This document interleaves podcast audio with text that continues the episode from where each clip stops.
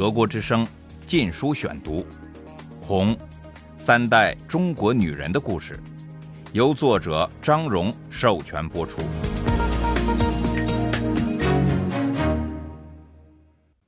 第二十章，我不出卖灵魂。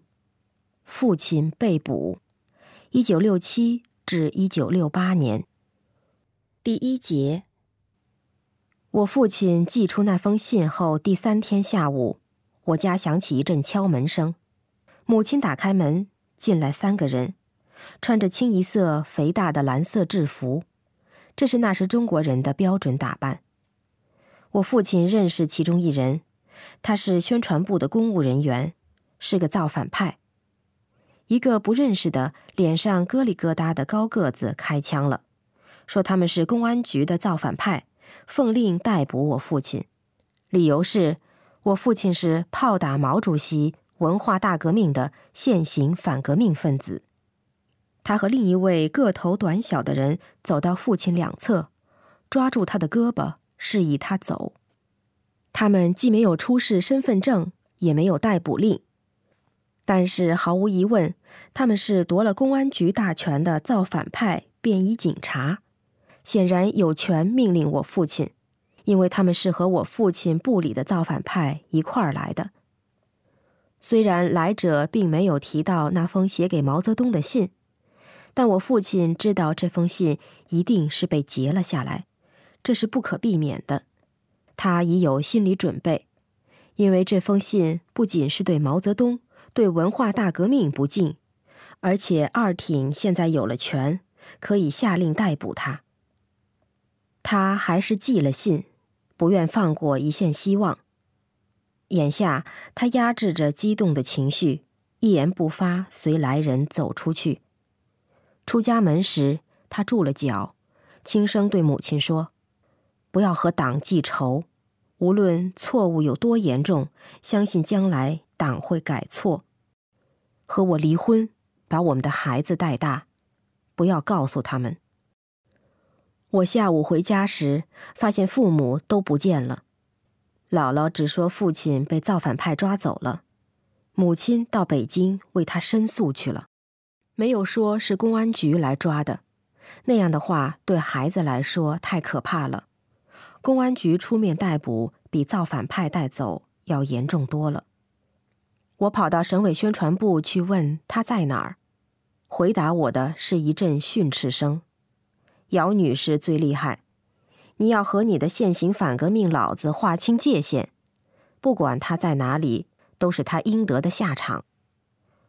我忍住愤怒的泪水，对这些所谓的有知识的成人感到无比厌恶。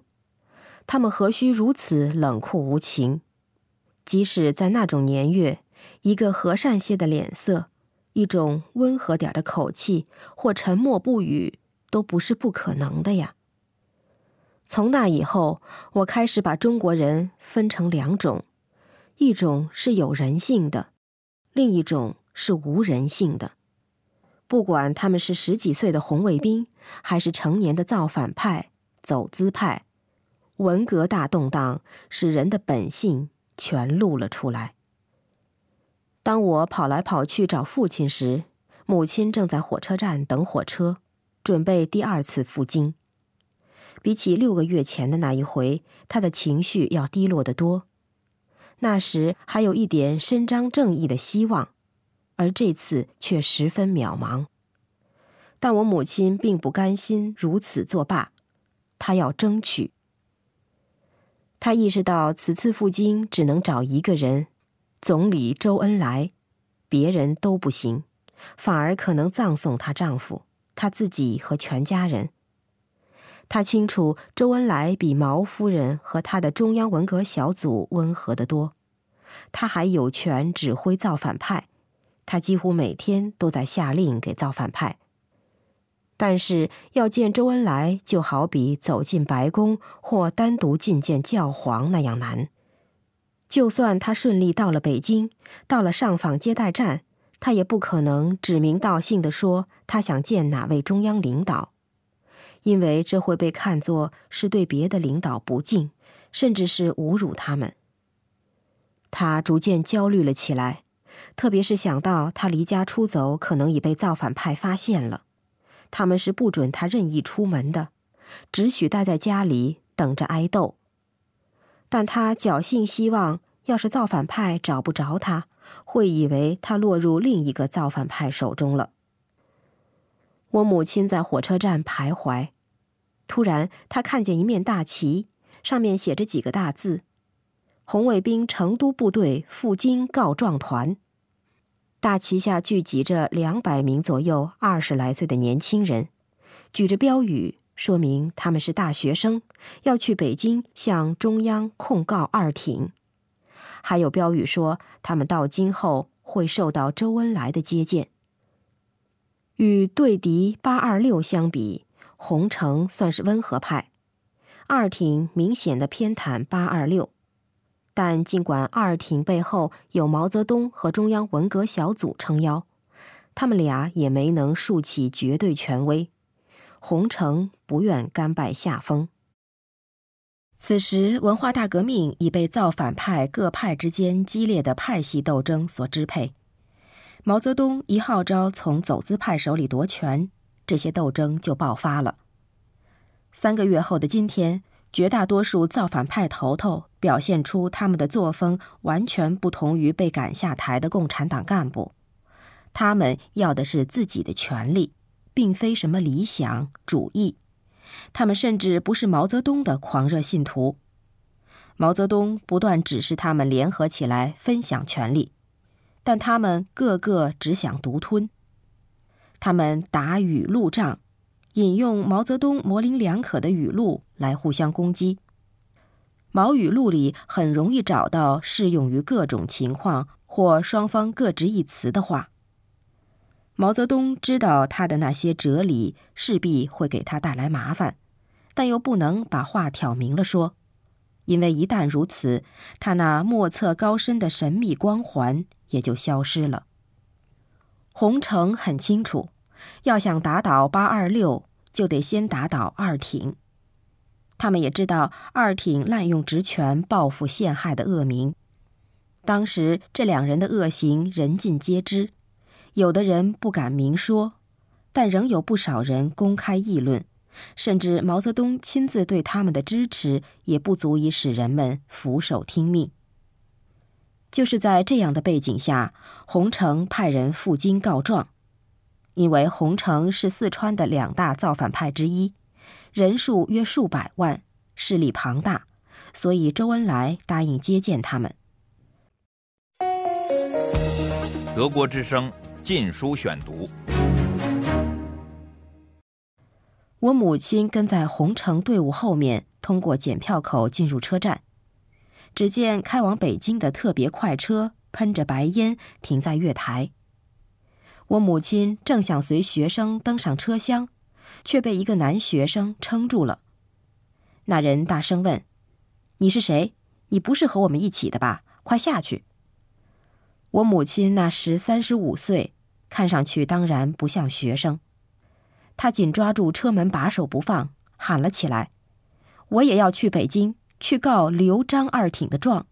我以前就认识他们，让我上车。”男学生看着他，一脸不相信。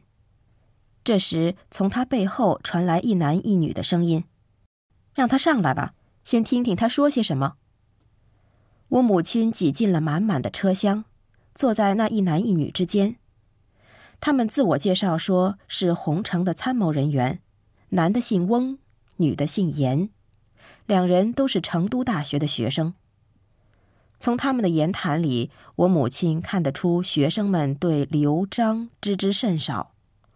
于是他讲了一些文化大革命前宜宾的冤案，也提到1953年挺夫人勾引我父亲的事。他告诉他们，最近二挺来我家拉我父亲和他俩合作，他严辞拒绝了。母亲还说，二挺现在把我父亲逮捕了。原因是他写信给毛泽东，反对任命他俩担任四川省新领导。翁和严答应让他和他们一起去见周恩来。我母亲整晚都在盘算该对周恩来说些什么，怎么说。到了北京站，一位总理办公室的人已在等待他们。代表团被送到一家政府招待所住。周恩来第二天晚上要接见他们。